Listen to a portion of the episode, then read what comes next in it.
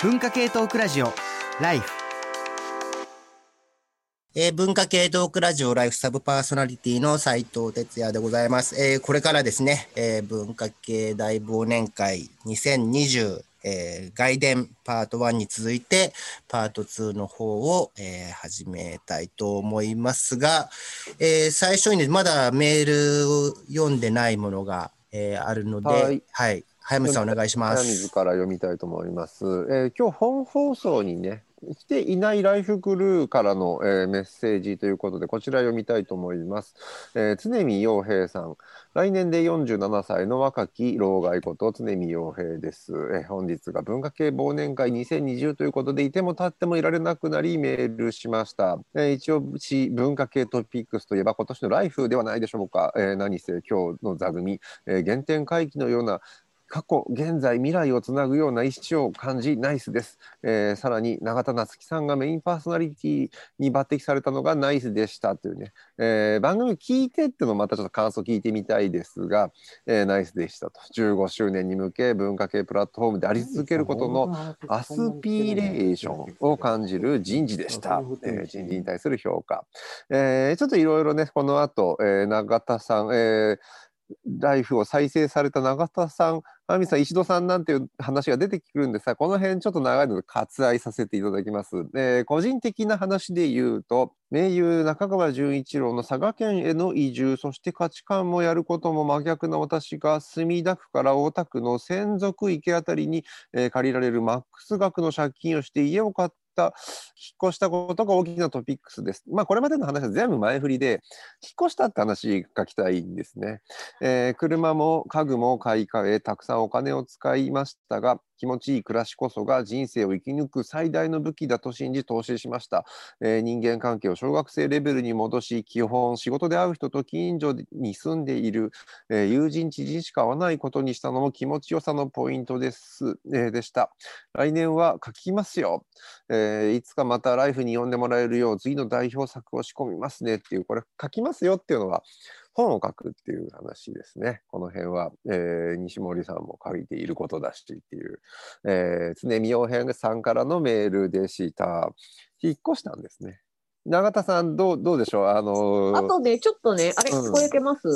はい。あた聞こえる？うんとね、私ね、ちょっとメール読みたいです。うんとね、スケスケパンチラインさん、男性50歳。えー私の一押し文化系トピックは2021年5月のコミックマーケット開催です。えーコロナ禍のため2020年はコミケが一度も開催できなかったわけですが、2021年5月に99回目のコミケを東京ビッグサイトで開催するとアナウンスがありました。えー巨大イベントですから、小回りが利かないことも理解できますし、できれば開催できることを祈っています。祈ってはいるんですが、現状での感染拡大ワクチンの見通し、ヨーロッパで猛威を振るう変異型の存在を考え鑑みると絶望的な気分になりますと。もう一個、えーガイエルさん53歳男性、えー心の支えになっていたことがあります。はやぶさ2が12月に帰ってくるという大イベントです。えー小惑星リュウグウから砂を採取したカプセルを地球に落とし、はやぶさ2本体は別の、えー探査に向けて無事に旅立ちました。カプセルの中には予想以上の量の砂が確認され、ミッション大成功という今年の数少ない良い知らせに報わえー救われたような気持ちになりました。2020年の MVP ははやぶさ2チームで良いと思っていますと。ね、結構ね、拾えてない話いっぱいあんのよね。で、私はね、半沢の話をし損なったっていうのはちょっと心残りに、半沢直樹、うん、の話をし損なったっていうのがちょっと心残りでもあるかなというふうにも思ったりもしてます。あの、将棋の話はかろうじて早水さんが差し込んでくれたからよかったってあのスー感じなんですけど。ツ歌舞伎な、スーツ歌舞伎。そうそうそう、スーツ歌舞伎な？なんか西森さんが、はいはいって言ってたけど、どうですか、スーツ歌舞伎。あ、スーツ歌舞伎。うん、うん、うん。うんススーツ歌舞伎。スーツ着て歌舞伎してるからね。昨日ね、あのやっぱりさすがにマイマイクオンになってる？といけないと思って。あの一気見したらすごい意外と面白くてあのなんていうのかなあのまず思ったのは大和田めちゃめちゃ半沢のこと好きじゃんっていう。ことを思ったのとあとはなんかあのなんていうのかな結構巨悪の人たちが自分の立場を利用して悪いことしてる時にあのいがみ合ってた人とかも連帯してちゃんととっつめられたらいいなみたいな気分が集約されてたなっていうこう日本のあのこうなこういうふうにできたらいいけどみたいなことを思ったのとあとその前後に韓国映画の「権力に次ぐ」っていう作品を見たらそれは実話なんですけど、えっとあの実話で、えっと、何年ぐらいかな。こ今から十何年ぐらい前のあの銀行を売りに、まあ、すごいざっくりした話になっちゃうけど売りに出しちゃったそのなんか権力者の話を、まあ、検事がとっちめたいなぐらいの話でやっぱりどこの国もあの検事でも民間の人でもちゃんと,、えー、となんていうかな悪を悪を問い詰められるかというとそうではないんだなっていう実話をもとにしてたのでそれと半沢直樹が重なりでも半沢直樹はフィクションだからあ問い詰められたなってよかったねみたいなでもフィクションだしなみたいなことを思いながら見ましたな永田さんも半沢に関してはちょっと遺憾はあるわけでしょ？うん、えっとさ、半沢よかった、面白かったよね、やっぱりね。で、割とジェンダーの感覚も比較的マシだったのかなっていう気はしたね。まあ出てくる人はまあ基本男子しかいないおっさんばっかりなんですが、スーツ歌舞スーツ歌舞伎なんですけど、でも、えっ、と、なんだっけ、えっ、と、政治家の役をや、が、ね、だったりとか、あとあれなんだよね、その会社で働いている人も結構、あの、スタッフ、スタッフっていうか、こう部下の皆さんも、割と女の人が結構、よーく見てると、女の人が年長の男性にもうキリキリ文句を言ってるシーンが、後ろで展開してたりとか、まあまあマシだったんだよラね。イバル銀行の西田直美がね、頭取なのかな。そうそうそうそうそう。あ、それもそうだったな。うん、数にすると少ないし、圧倒的に、まあ、あの特に前半は男のドラマ感があったけど、まあ、主要な役にちょっと女性を配するっていうのは今までの出演シリーズとも違うのかなっていう。そうそうそうそうそうそう。実際にね、実際のさ、こうさ、ジェンダーバランスとか見たらさ、それぐらいの量なんだもんね、多分。うん そこがまあ、痛いところでもあるんだけど。だから、ね、最後のあの大大臣っていうかあの、えー、と政党を辞めちゃう、うん最後に辞めちゃううんね女性のうん。うん政治家さんの話とかは、すごくあのあのあれなんですよね。なんつったらいいのかな。結構すがすがしいこそうそうそう。う。あの半沢の奥さんとの花のやり取りとかがあったりあの結構顔の表情とかもこうどんどん変わっていってそれこそやっぱりあんな政治家がいればいいなっていうかそういうふうに変わっていけばいいなだったなとは思いました。まあ、半沢の奥さんのね、えー役、あれ原作には出てこない上戸彩がやっていた役に関しては、まあ、結構議論が生まれた男の理想的な奥さん像を描いたのか、まあ、そのいわゆる原作にないわざわざ入れたキャラクターなんでああそこをむしろあのちょっと評価しろっていうような、えーまあ、2つの取り方があって解釈があってそこでの議論とかを、まあ、すごい基本的にねあの永田さんはあのジェンダーバランス配慮あったんじゃないかっていう話なんだけどまあなんか普通に考えると韓国ドラマとかに比べるとやっぱ圧倒的に男のドラマの中になってる中であの解釈花それこそ、えーと花屋さんなのかな。であの仕事しているけど、まあ、非常にななんて家で支えるだけの奥さんみたいなやっぱりところをどう捉えるかっていう話とあとまあちょっと今年あのその話ちょっと強引かもしれないけど、えーあれ、えっ、と女帝の話？あれもいわゆる東京都知事の小池百合子のまあ電気その彼女が男社会の中でその男の、えーななんていうのかな？そのあれをどう捉えるかっていうのが斎藤美奈子と、まあ、その以外の、まあ、彼女は結構批判的に書いていてすごいそれを褒めていた人たちがまあ、えーなんかいわゆるなんなんなんていうのかな？リベラル側から最初はすごいその何？百合子がいわゆるその男社会の中まあ斎藤美奈子の言ってた論っていうのはまあ、あれは男社会そのものを批判すべきちょっとあの本に対しては褒めてるわけではなくて論争のテーマになったところ半沢の奥さん問題とちょっと今かかぶるのかなっていうふうに思って見てました。なんかそそれに関して言うとあのさっき本編で出た小林祐希監督っていうあの結構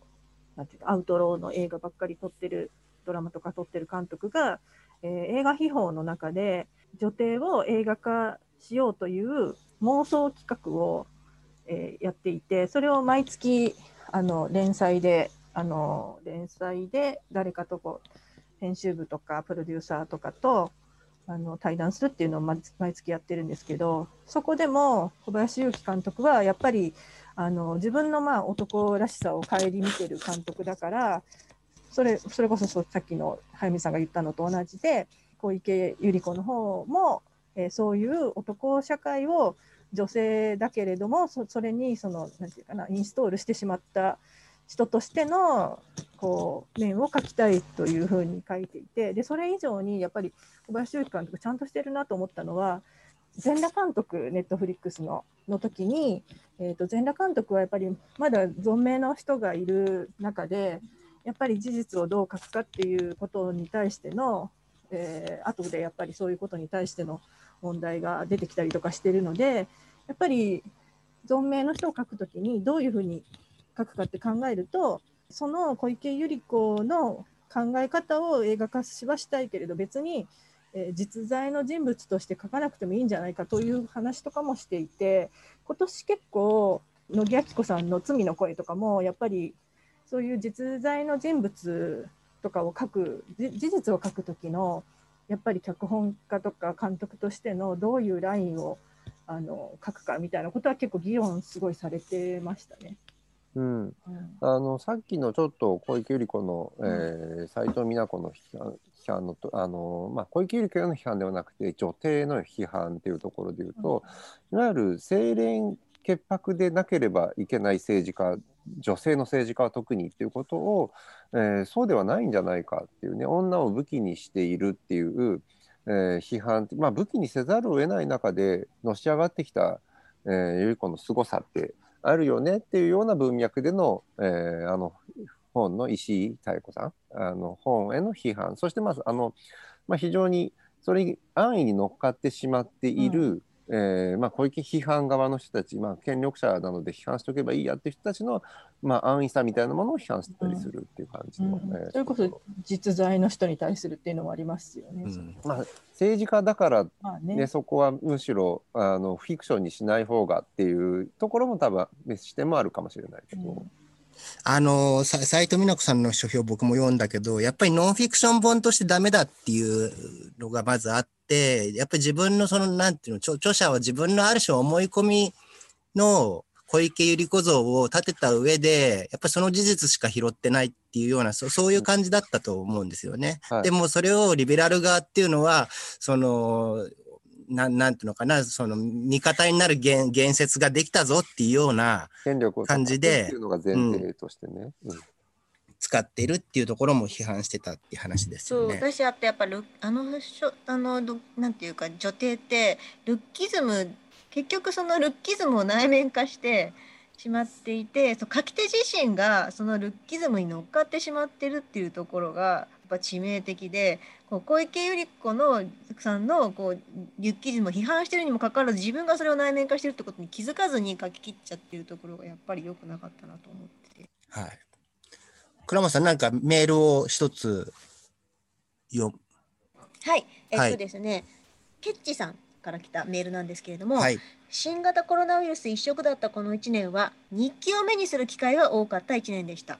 文芸誌では文芸秋号が非常時の日常23人の2020年4月から5月の特集を掲載していましいましたし雑誌「言論11時では」では劉美里さんが、えーと「ステイホーム中の家で」という日記のようなエッセイを寄せていました。どの文章も具体的な日付とともに書き手が何をしてどんな気持ちで何を考えたのかが伝わってくるものでした自分自身も日々の感染症数と政府の動きを追いながらステイホームを心がけつつあれこれ考え込む1年でした。そんな中で読書したのが原武さんの潮目の予兆です。これはミス書房のミスズに連載された2013年4月から2年間の日記です。偶然のことですが、2013年4月は私が今の部署に移動した時期で、原さんと生活圏も近い私はページをめくりながら、その時々の自分がどんなことをしたり考えたりしていたかを思い出しながら読み進めることができました。同時代に同じ生活圏を生きていて、政治学者がどんなことを考えているのかと、覗き見しながら2年間を搬送するのはとても楽しい時間でした。2020年が終わって、いろんな方がこの1年をどのように過ごし、何を感じ、考えたのか発信発信してくれることを楽しみにしています。そうこう日記ね、確かに文芸誌、日記の特集結構多かったんですよ。うんそうでなくてもやっぱりコロナということで、えー、とコロナ時代の僕らっていうね、パーロえっ、と、なんだっけ、名前で出てこないけどパパあのコロナ時代の僕らっていう、そのイタリア人ジョルダーノ、のジョルダーノ。そのパロジョルダーノ、うんパオロ・ジョルダーノの、えーとまあ、ある種の日記をもとにしたまあドキュメンタリーに近い、まあ、ドキュメンタリーがあったりとかとそれこそあの武漢日記ファンファンさんの武漢日記とかもねいち早く出てて、うんそのなんかもうブログを更新を期待しすぎたファンがめちゃめちゃ殺到したみたいなことも話題になったりとかしましたよね。でもともとその工藤さんの「私を空腹にしない方がいい」ってあれ日記が元になってるんですよね。あれは日記スタイルでは書いてるんですけど、実は3日で書き下ろしてる。3日で30日分は書いて、まあ、6月の連載をウェブで担当していて、それで毎日の日付をつけなきゃいけなかったっていうのはあったので、私は結構日記テイストだけど、実は日記としては書いてなかったんですけど、ただ、今回すごくコロナになってみて思ったのが、非常にその私の中でのあの震災の時と同じような動きがやっぱ起きているというか、いろんな人がその自分の記録を残して、なるべく残しておこうとするっていうところが、なんか随所でかなり、私高校生だったんですけど、10年前なんで、そういう異常さというか、あの緊急事態なんだなっていう感覚が、まあ、全国的にあったっていうのは、すごく興味深いというか、あとはやっぱそのロックダウンが最初なった、なんかその謎のゴールデンウィーク乗り切ればどうにかなるんじゃないかみたいな気持ちがあった5、6月の時は、割とそういういろんな地域の方のエッセイとかがあったんですけど、なんかこう書き続けるっていうことがめちゃくちゃ大事だなと思っていて、震災のことも結構1、2年は書いてても、それから毎年とかずっとっていうことを続けるのがすごく難しくて、結局その人の非常事態だと感じていたエリアしか日記が残らないっていうことはすごくもったいないなと思っていて、なんだろうな、回復するまでというか、もっと長いスパンでの日記をその時だけ企画的に書くっていうことじゃなくて、あの書き続けるっていうのは一つめちゃくちゃ大事なんだろうなと思いながら、なかなか自分もそうできてないところはあったりするんですけど。メロン先生、さっき日記の話をしてたと思うんですけど、メロン先生は、日記ってずっとつけてるんですか、メロン先生は？ああ、僕日記つけてます。売ってるんで、販売物なんで。販売物なんですか？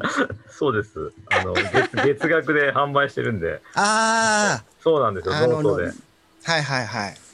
ずっとつけてますね。でもやっぱ日記、あのね、日記、ペース調整にすごく僕は良くて、やっぱりなんかほっといたらな何も書かない人ができちゃうのが良くないんですよ。こう、ずっとエンジンをとにかくアイドリングでもかけとかないと、うんと止めちゃうとエンジンかけるのが大変なんですよ。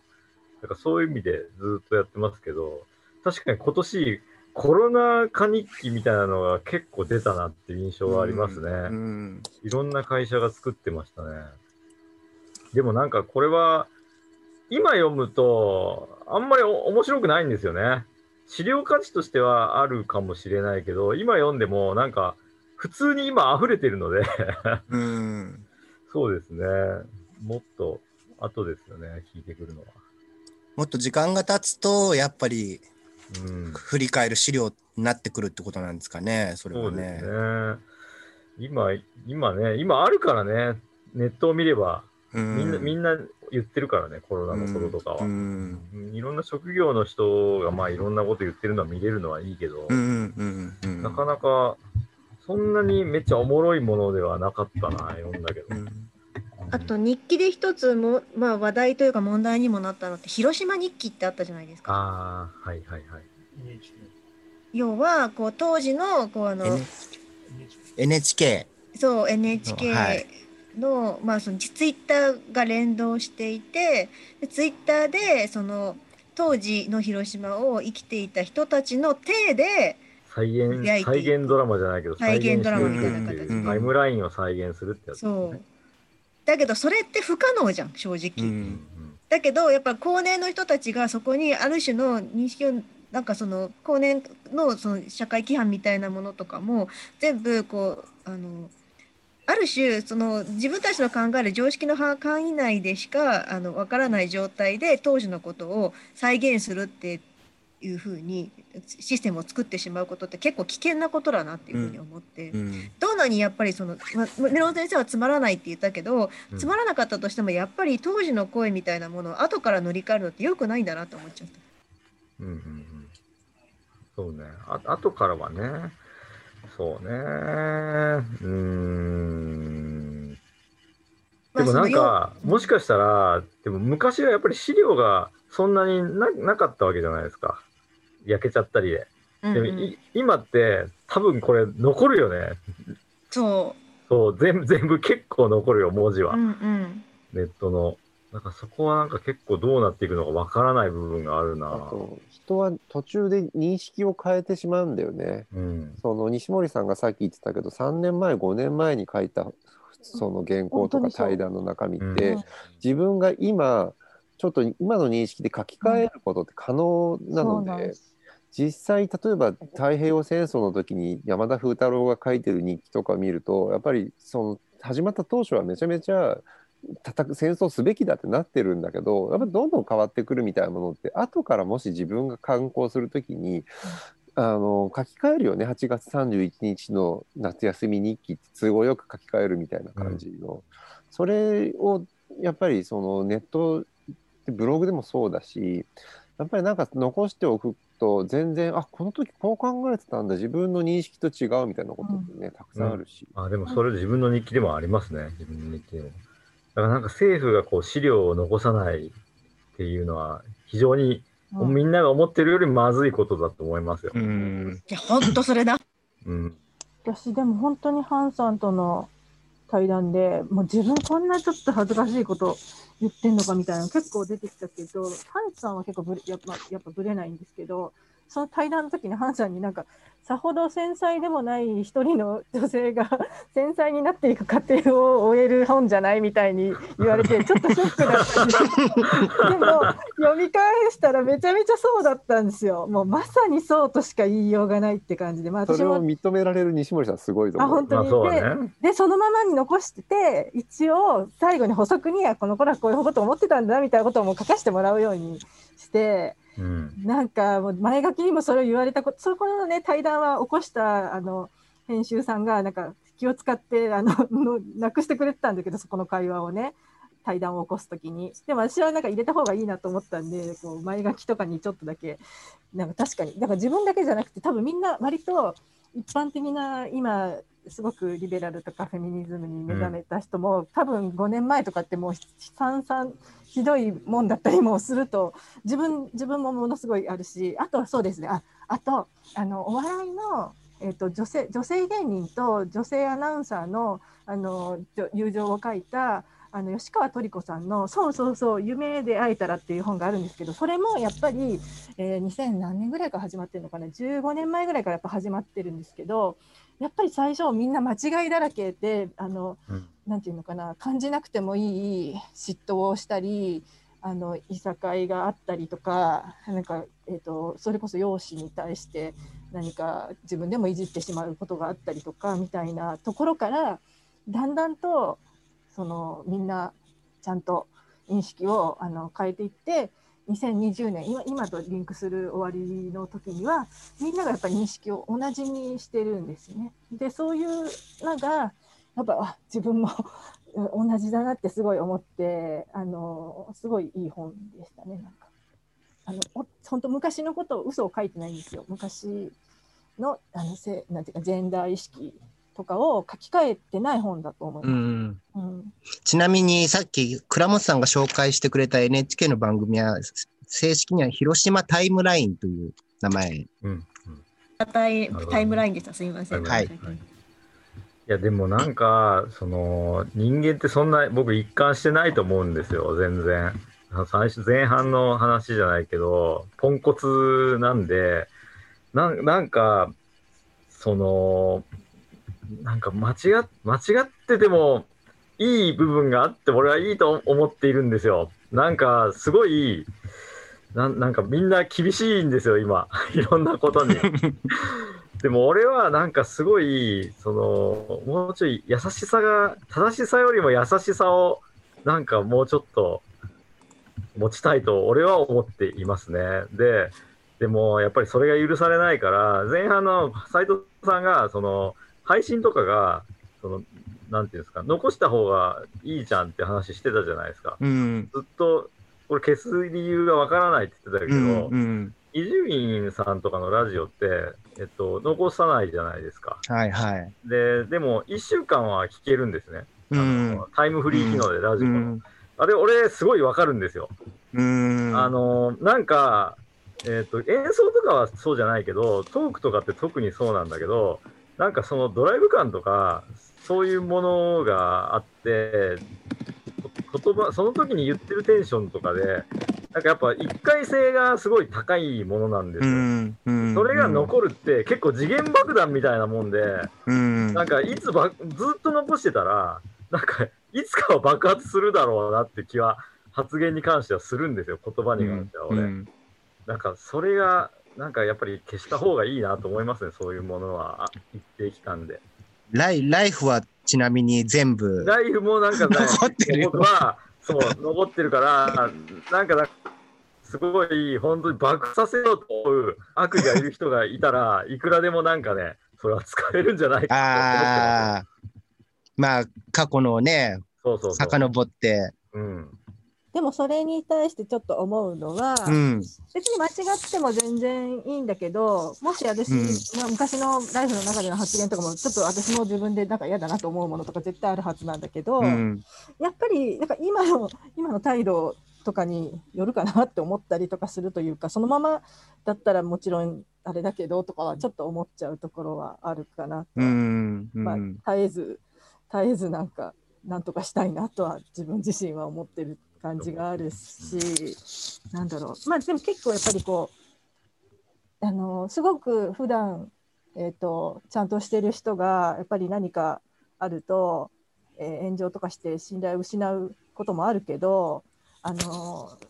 なんていうのかな。信頼を失いなんかあるけど信頼また戻る人って結構いますよね。でも本当に戻らない人と戻る人ってなんかいるのってそれはこう絶えずなんだろうなしなんか自分というものを知ってもらってるのが安安全になってるなと思う時はあるというかあのご誤解がけやすいというか人格とかを分かってもらってると、みたいには思ってるところはある。多分でも西森さんは多分あれですよねじ自分に対するそういうなんていうの自分を律するとかそういう規範を失ってはいけないっていう話なんじゃないかなって気はしますね。そね。その方が、なんか別に、あ、でもね、あれなんですよ。それお笑いの話にも通じるんだけど、その話ってすごい男性の方がやっぱり、規範を自分が持っちゃうと何かいけないんじゃないかっていう恐れってすごい高いなって思うんですよ。でそれがお笑いとかでなんか人を傷つけない笑いをしてるって指摘されることがすごい怖いことみたいに言うんだけど別になんか普通にそれもあっていいんじゃないのみたいな感じなのになんかそれをやると何かこうなんか自分の何かが失われるんじゃないかとかみたいな恐れがある感じがあるなとは思ってるっていうのはある。なんか別になんかわ悪いのがデフォルトみたいに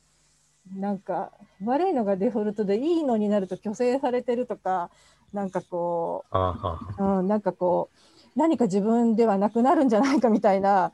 恐れを抱いてる人は多いなとは思うなって。なんかそういう恐怖ないじゃないですかあんまり別に自分が悪い人でなくなる恐怖とかねそんなにねこれまあそうねそれすげえわかる。あの作家幻想とか芸人ブライ幻想ですよね、それ多分。そうですね。うん。すごいわかる気がする。別にそれ自体を否定はしなくてなんかまあそういうふうになんか思わざるを得ないものがあるんだろうなみたいな感じでは見てるので、なんかそれこそ本当に、ま、年に1回祭りでなんか暴力性爆発させるみたいなのとかを描いてたのがなんかこう「ディストラクション・ベイビーズ」っていう映画とかがそうはい。いう感じだったりあとハイアンドローも年に1回なんか暴力性爆発させ喧嘩祭りだみたいな感じで、まあ、それをなんかあの なんていうか保つ保ってんのかなみたいな風に見たりとかはするんで別にそこを抑えようとは思わないけどそこになんか男らしさとかを今振り返る本を出してる人は清田君とかも含めて多いけど、その辺をみんな考えてるんだなと思うしあと杉田さんとかとの対談でもやっぱり杉田さんも、えー暴力性のない笑いというものに対してのやっぱりすんなりはやっぱり受け入れがたいみたいなものが最後まで残っているのもまあ面白いなとは思いましたね。うん。永田さんどうですかね？今の話聞いて。いや、来ると思ったね。うんなんだけどね、それ結構難しいですよ。なんて言うんだろうな、こう、なんて言うんだろうな、まずね、世代の話もちょっとあるから、やっぱりね、若い人たちは少しやっぱ向き合い方が違うかなっていうところも感じるんですよね。あの20代の子とかうん。の男男子の話とかを聞いてると、うん、ちょっとやっぱ違うかなっていう気もする一方で、いやー、私、あれですよ、あの、このライフの世代の、だからうん。うん。40代後半から50代前半ぐらいの人たちがどういう生き様を見せるのかっていうの多分一つ結構でかいなと思ってて、うんそれこそ煉獄さんじゃないんだけど、な何か志をなんか完遂して前向きに、まあ、死ぬんですけど、倒れて死ぬみたいな。死ぬうん 死ぬんだ。でもまあ死ぬのはもう死ぬよねって思うけど。まあ子もなさず死ぬよねって思うけどなんだけど、まあ、その時になんかどこどういう筋だったのかっていうところちょっとねやっぱり研ぎ澄ましていかないといけないのかなって思うの。でそれ間違っても多分いいんだと思うんですよ筋があればね。うん自分の中でこういう筋で考えててすみません間違えましたとかこういう筋で考えてたからなんかパッと見 NG に見えるかもしれないけど実は自分の中でこういう筋があるんですとか言えればいいんだけどただ単にこの外からの評価にこう翻弄されてえなんか周りの様子見てこれダメだったんですねすみませんみたいなことをやっていくとこうどんどんどんブレちゃうっていうところが、うん結構あの年長者を見てると年長者か同年代見てると結構気になるところではあるわけですよ。うんだけどさうちらなんてさ結構なんていうのこう競争の中で生きてきてさこう周りんをなんていうななんていうのかなこう周りとのバランスの中で自分のポジションを探ってきたみたいなところが結構あるから。うんじゃあそういうの抜きにしてなんか心を燃やせとか言われましてもっていうね、どのような方向で心を燃やすのがいいのか正解を知りたいってまた外に投げちゃうっていうところが結構気になっててこれ結構男女問わない男女の問題でもあるとは思うけど結構世代の話もね関わってきちゃうのかなっていう気はしますよね。うんうんでもなんか分かるところも全然あって、なんかそうね。間違いをあまりにもあの問いただすばかりで優しさがないと言われる時代なのもすごく分かる一方でなんだろうな、まあ、半沢直樹的に半沢直樹ってそういうなんかあ向こう悪しき世代の話みたいな感じだけど逆になんだろうな結構なんだろう問い詰める方の話 でもあったりとかするんだけど、なんだろうな、なんか韓国映画とか見てると、えっ、と、ね、めちゃめちゃ男らしい人でも、規範はなんかあったりとかして、その悪いことは悪いことだみたいな、まあ、それを息苦しいといえば息苦しいんだけど、まあ、不正をした政治家を、けね、なんか、えっ、と、問い詰められないみたいなことにはならない、なんかこう、はっきりした善悪があるのも、まあいいのか悪いのかわかんないけど、なんかそういうのを見ちゃうんで、なんていうのかな、別に、えっ、と、男らしさとかを別に私はそこまで捨てろみたいなことも全然思ってはいないんだけれども、その中にはでも、よく言われる有害なものもあるな、みたいなことうん。も思うし、あと最近のそのネットで昨日、えっ、と、ちょっと、あの、あれになったテリングとヤフーで出ていたあのフェミニストの人が、えー、とそういうねミソジニストであったから、えー、とそういうのはやめた方がいいみたいなのも実はやっぱりなんだろうなトーンポリシングだって言われるっていうかあのそういうなんだろうなやっぱり悪いことっていうのもあるんじゃないかなっては思っちゃうんだよねっていう。あのさ許容範囲とかもちろんあるけれど。でそれが今日あの見た、えー、と m 1ではそのなんかこうちょっと微妙なラインの悪いことでいいことの間のネタっていうのがすごく多くてそれはすごく面白かったなって、うんうん。うん。そのだから全部ものすごい私が正しい人だって言われるのはすごく嫌なんですよやっぱり自分としても。うんうんその辺の、あの、こう、範囲みたいなものは、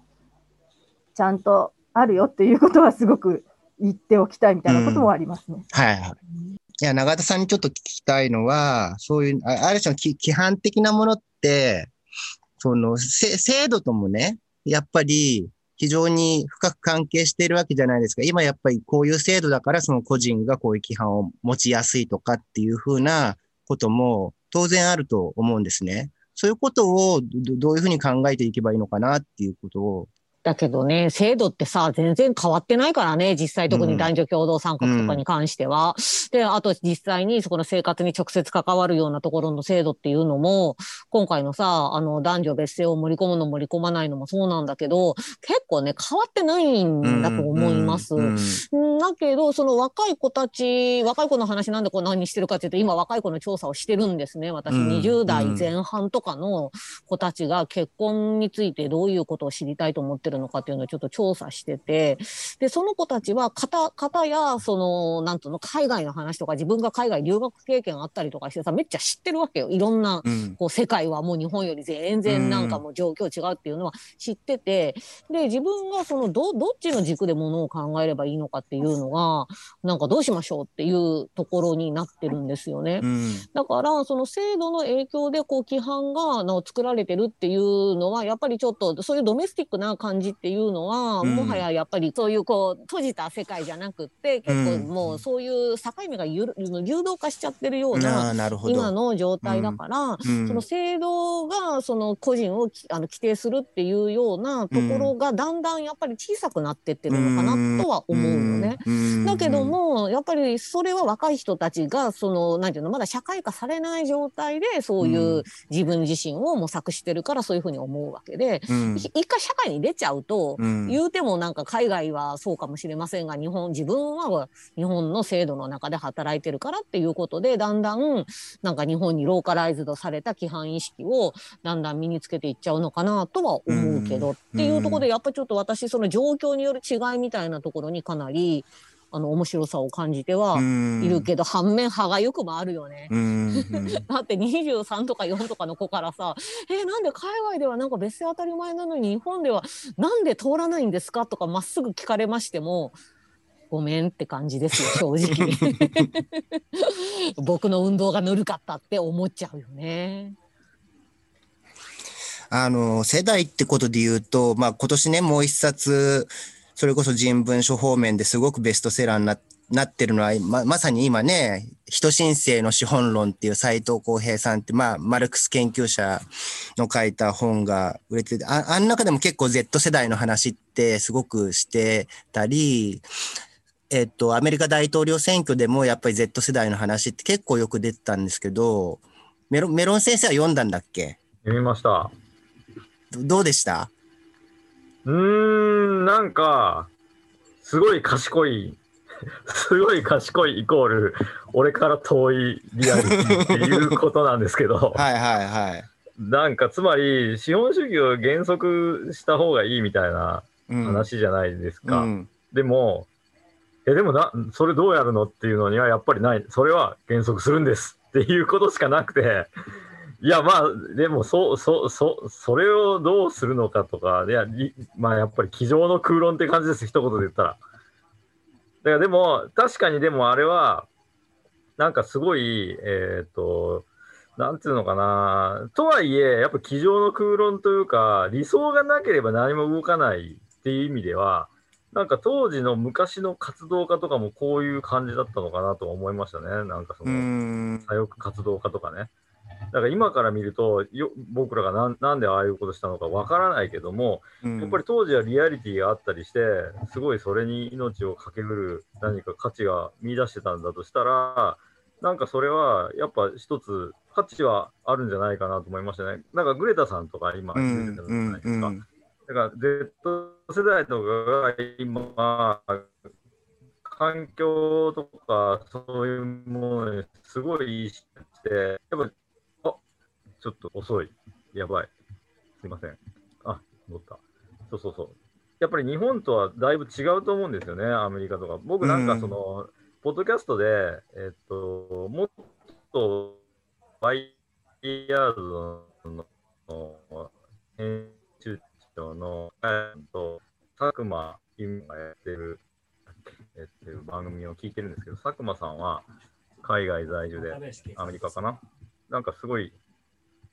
リアルなアメリカの状況とかを教えてくれるんですけど、それを聞いてるとやっぱり全然日本との意識の差を感じますよね。うんだからそれで言ったら、その人申請の資本論とかは、その海外のリアリティにはもしかしたらすごい近いのかもしれないと思いました。日本日本でいるすごいドメスティックな海外の友達が一人もいない僕からすると、あのやっぱり分からなかったけど、うんうんそれはあるのかもなとは思いましたね。うんうんうん、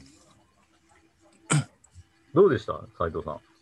えっ、と、いや、やっぱり僕、まあ、斉藤さん、斉藤浩平さんにも直接インタビューしたことがあるんですけど、その、やっぱりあそこで書かれてるそ Z 世代のリアリティみたいのって、やっぱりヨヨーロッパの、うん。それもやっぱり相当なんていうのかな、まあ、エリートつっちゃあれだけど、うんうんうんうん。僕の感触ですけどね、うん。あの、リベラルなエリートの、まあ、感覚なのかなっていう感じは、やっぱりして、でもそ、それでもかなりのやっぱり大きな力にはなっているのは確かだし、まあ、すアメリカとかでもそれがある種ササンダース歓迎みたいなことになってるわけじゃないですか。うんうんでもやっぱりそれに比べると、やっぱり日本、まあ日本の Z 世代って、あんまり僕はね、まだピン、ど像が うまくむ結ばないっていうか、どういうふうに捉えていいのかよくわからないんですよね。まあ、その辺はもちろん永田さんがいろいろ調査して、これから明らかにしてくれるのかもしれないけれども。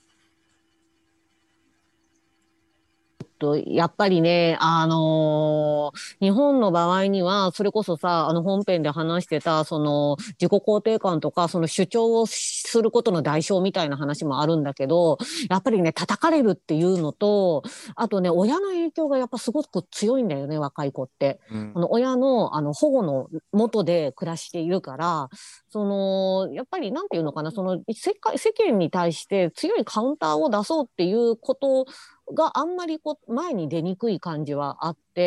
うん、なんだけど、まあ、あの、なんていうのかな、連帯はし、連帯することに対しての、あの、躊躇はそんなにないからっていうところが、すごく、なんていうんだろうな、あの、我々とちょっと発想が違うところはあるかなとは思う。なんか、まあ、ちょっと我々で一括していいのかわかりませんが、なんかね、親から虐げられてたりとかさ、なんかさ、あるいは親のことが気にならなかったりとかさ、あるいは世の中から虐げられてたりとかしてさ、うおーとか思う、そういう共通項があまりない。けど、は逆、反面、主張することにはそんなに躊躇はないっていうところで、多分、あんまり像を結びにくいっていうか、世の中に出にくいっていうことなのかなとは思うよね。うん。かなめちゃんとかまさにどどうでしょう？そそういう仕事も一番近いところで仕事されてると思うんですけれど。うーん、そうですね。あの、私が、えっと、まあ、お仕事ご一緒したりできるような Z 世代の若者の子たちというのは、結構、その、まあ、ある種、イインフルエンサーというか、オピニオンリーダーって言われるような子たちなんですけど、そういうあの方々はやっぱり海外の、あの Z 世代らしさを持っています。で、そういった子たちから伝え聞くには、あのその子たちはちょっとあの得意な存在ではあるんですけど、やっぱりあの私たち、私はミレニアル世代っていうのに入るんですけど、とも違っていて、まあ、例えば、まあ、その一つの買い物にせよすごく意識的なあのもの選びをするですとかやっぱりその企業それを作った企業がどういうブランドなのかとかどういった精神性のもとに作られた会社なのかみたいなところまでちゃんと知ってるっていうところが、うんまあ大学生とかでもそういう知識を持ってるので、自分がもうもうパッパラパーだった大学時代と比べるともう本当に胸が痛くなるって気持ちなんですけど。痛くなるね。はい、でそこが、あの素晴らしいことだなと思う一方、うん。おそらくそれってお金がないっていうこともやっぱ大きいのかなと思ってまして例えば私たちとかってあの、まあ、私よりもなんとなく上の方が多いのでちょっとくくらせていただきますけどあのすごくだらっとした買い物をしていたと思うんですねこれまで。なんとなく流行ってるから買ってるとか、うん。なんかこれを抑えときゃいいらしいみたいなのがあの見られないですね若い子ほど。というのはあのみんなな多分これをなぜ買ったのって聞くとみんな結構情実に語れるものしか持ってないという傾向があって、それっていうのは意識が高いのと同時に裏側であの原資がそんなにないから。かつ将来も悲観的ですし、うんあの厳選したものしか買わないおよび買えないのかなとうんいうところは、あの感じるところですね。うんはい、ちょっとまとまってるのかわかんいやいやないですが。く工藤さんとかどどうですか？すごく今の要さんのお話はよくわかりますね。うん今、あの、高校生にの文芸部で、ちょっとコーチ的な感じで行ったりもしてて、はいはい。実際高校生とかと話をしていると、やっぱその何かを買うにしても、絶対失敗したくないというか、うんうんなもう間違いないものを買おうとしてる感じうんがすごくあるというか、うん。あの、キュレーションメディアですとか、そういうのをこう非常に参考にしながら、賢い買い物とも言えるんですけど、まあ、豊かさとはちょっと違うのかなというか、うん。うん、なんかすごく、それって同じものを参考にしてみんなが買うっていうことは、多様性からはどんどん離れている感じがするというか、うん。むしろこう、キャラクターとか、あの、カテゴライズの枠にはまろうとしていってる感じがするというか、うん。ある意味ではそのわ悪になる感じの路線がないというか、うん。みんないい子、すごく話が伝わりやすくていい子が多いんですけど、なんか無駄なことを一生懸命やってる子っていうのは、あんまりその分いないのかなというのと、うん。なんか親の目を気にして、そのオピニオンリーダーになれないというか、うん社会に対する提言がやっぱしにくい、政治の話はあんまりしよそでしないようにって、やっぱ言われてる感じはあるうん。うん。それはね、めちゃめちゃあるよね。ううんんあの、聞いてると、失敗したくないっていうことをみんな言うんだよ。だから、その結婚とか、その、なんだ、妊娠、出産みたいなことに関して、あの、失敗したくないと。で、な何何が失敗なのとか言う聞くと、いや、やった後で後悔をしたくないんですと。だから、選ぶにしても納得して選びたいし、で、納得して選ぶためには情報が必要であると。ところが、その情報が全然ないから、こうやって永田さんのところに話を聞きに来るわけですよ、みたいな子たちが、いるんだよね。でもその子たち多分すごくいわゆる意識は高いっていうかオピニオンリーダー的な子たちだと思うんだけれども、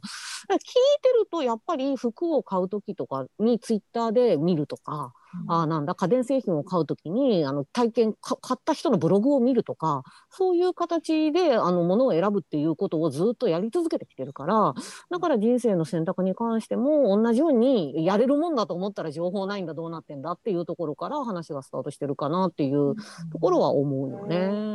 なんかやっぱあの短歌でも多分親の収入を越せない僕たちがっていう歌があったりするんですけど、なんかすごくそれをひしひし感じる世代なのかなというか、なんとしても親と弟がちょっといいぐらいの暮らしをしないといけないみたいな気持ちが特に大学出てるような同世代はすごく強い。だからこそ結婚とかも、あのできるだけ確実にというか間違いないようにしたいっていう感覚はあるんだと思いますね。うんあ、西森さん。西森さん、ミュートのままだけど。はい、外れました。あの、今、あの、さっき悪っていう話出たんですけど、うん。不良の子とか、なんかこう、ワウトローになっていく子とか、まあ、でもしかしたらもっと環境でもっとその、なんていうのかな、選択的な悪じゃないこととかになっていくのかもしれないけど、どうどうなんですか？いいますかっていうか、不良不良うん、なんだろう。工藤工藤さんがあれですか？そろそろお時間。そうね、ごめんなさいね。言っちゃすいまって。せん。はい選択的なというか、あれですよね、不良がいたかどうかみたいなこと。そうですね、こう、なんていうの、ちょっと憧れて悪ぶれる環境ではない、もうなくなっちゃってるのあーでもそれはあれですかね、この間なんかそのネットでも話題になってた、うん。その制服を着崩す子が今いない問題ね。あそうなんだ。うん、だからなんかそのえうん。不良という道しかない子っていうのはいたんですけど。あ、、やっぱりそうだ。うん。あの、けそういうど、その、いい、なんていうのかな、不良にならなくてもいいような境遇の子がうん悪に憧れるみたいなことがもうないというか、ありがとうございます。それが知りでした。すいません、皆さん、ありはい、ありがとうございました、工藤さん。ありがとうございます。また遊びに来てください。はい、ありがとうございます。失礼します。でも、は早見さん、あの今の話聞いていてね、その、に、日本ってでも散々やっぱ失敗を許さない社会ってさ、ずっと言われ続けてた面もあるわけじゃないですか。特にその、社会、会社に入るとね、みたいな話を考えたときに、すなん、なんてだろう、そ今のその Z 世代の若い人たちにね、その、失敗を怖がってるっていうふうにな、な、言う、言うのもちょっとはばかられる上の世代のなんか微妙な気持ちっていうのはあるんだけれど、どう？まあ、ネットの構造自体が多分そういうものにそもそもなっていてこれなんだろうなそのおそらく大人の社会もネットの時代になって割とそういうところがあってその中でちょっとさっきの話ともつながるんだけどあの本質的に自分が悪いと思ってなくて開き直ってる人たちっていうのがやっぱ最強になってきている。それはある種ちょっとこの人たち痛いよねっていうところの人たちが一番なんていうかうまみを持っていくような、うん、ところがなんなんていうのネット社会の一つ、悪い突破口になっているよね。うん。どんどんどんどん失敗しちゃいけないんだと思う人たちと失敗した人たちって3ヶ月も経つとその失敗っていうか大炎上しててもなんかやらかしたけどなんかうんあその中身については忘れたしまあなんかその乗り越えてきている人たちっていうブランドになっていくみたいな。それなんか結局ねなんかみんなすごいその失敗を許さないルールでネットをやってることによってものすごく悪が栄えてるよね今っていう状況割と、うんしかもみんなはそのその人たちがなぜ悪かったのかっていうことを忘れているっていう、うん、そのなんか度合いがどんどん強くなっているよね。それはうん。なんか若者の問題だけじゃない気がする。うん、うん、うん、うん。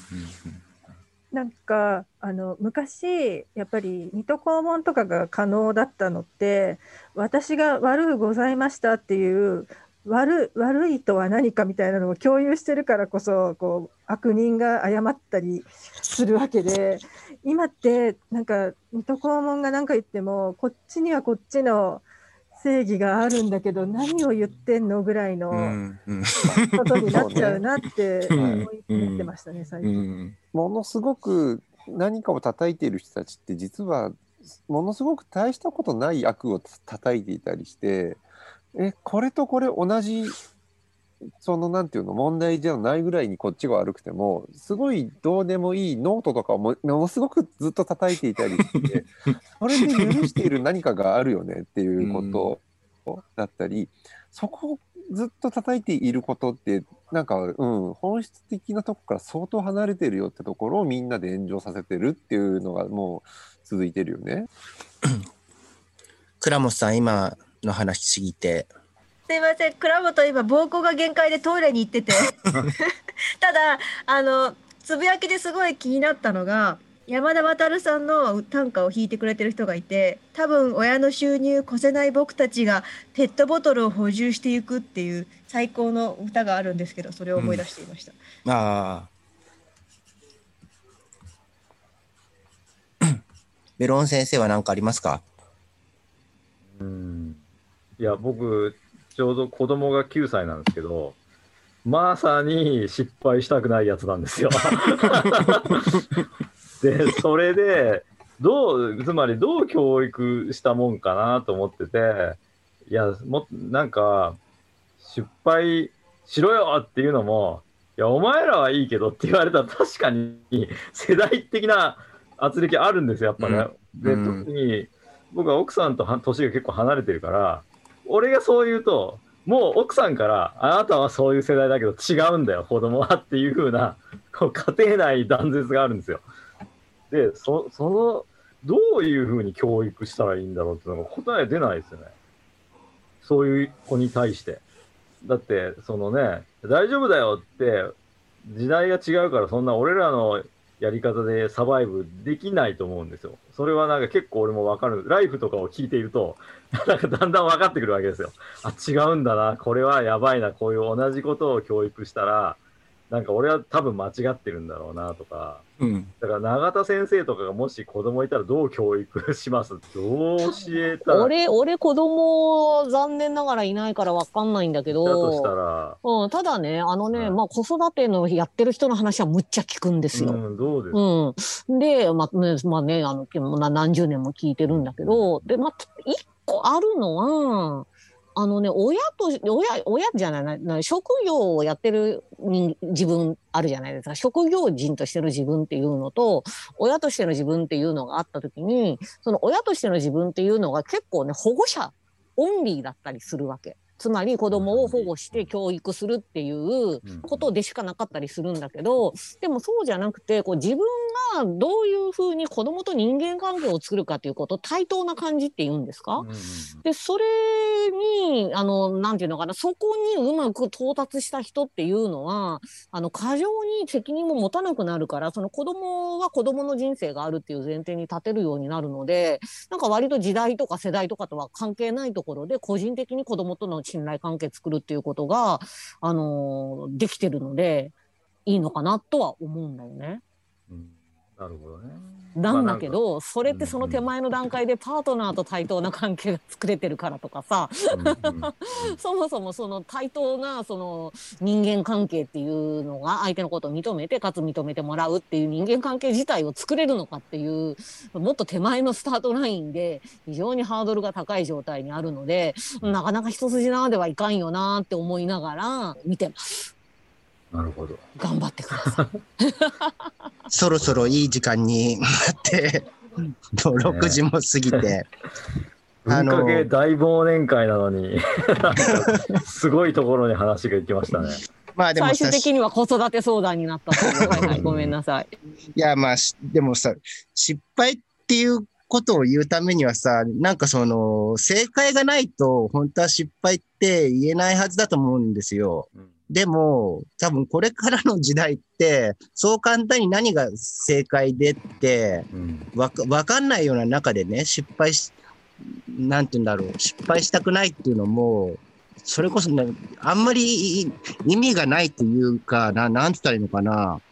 失敗したくないっていうこと自体が失敗になっちゃうことだって、大いにうんあり得るわけだし、起業家がよく言うやつですね。そう失そうそう敗しないやつはすでに失敗している。まあ、どうま、どうまとめればいいのかわからないけれど、なんかそういうせ、まあ、それこそ当事者研究の人たちもね、その熊谷慎一郎さんたちがやってんのも、やっぱりそれまでは健常者みたいなものをゴールにしてさ、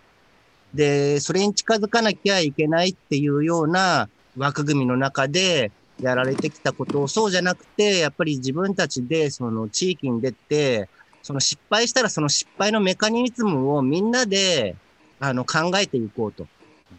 で一人だとそれはすごく辛くなるけど、みんなでその失敗したことを考えていったら、やっぱりそれがなんか学びになっていって、で、新しく社会に出るチャンスになっていくんだっていうような話をしていたのを今思い出して、そうすると、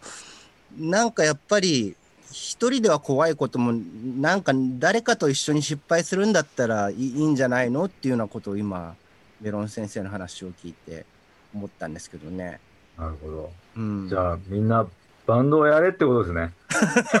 みんな。そうそうそまあある意味なんかライフもバンドっぽいですもんう。うね。ん。うんなんか、誰かが補ってくれるとか。なるほど。というわけでですね、6時13分になり、もう、はやみさんもすごく眠そうな顔に。そうですか。そんなことないですか？まだ大丈夫ですか？嘘 えーじゃあ本当に、本当だったらこれ、例年ね、終わった後打ち上げとかがあるんですけど、今年はそれもありませんが、2020年の文化系大忘年会、えー長々と本当皆さんお疲れ様でした。あの、聞いてくださったリスナーの皆さんもありがとうございます。来年はですね、2021年また1月に、1月31日の、えーオンラインのイベントを皮切りに、えー本放送ともどもまたやっていこうと、やっていきますので、えー引き続きご愛顧のほど、えーお願いいたします。えーそれでは、えーこれにて2020年文化系大忘年会外伝パート2を終わりにいたします。どうもありがとうございました。あ、倉本この後バナナあります。よかったら聞いてくだあーバナナバナナありますさ。はいい。ボンジュール三輪明宏ですポッドキャスト番組三輪明宏のバラ色の人生配信は毎週日曜日と水曜日です忘れないでね。忘れないでね。でんでん。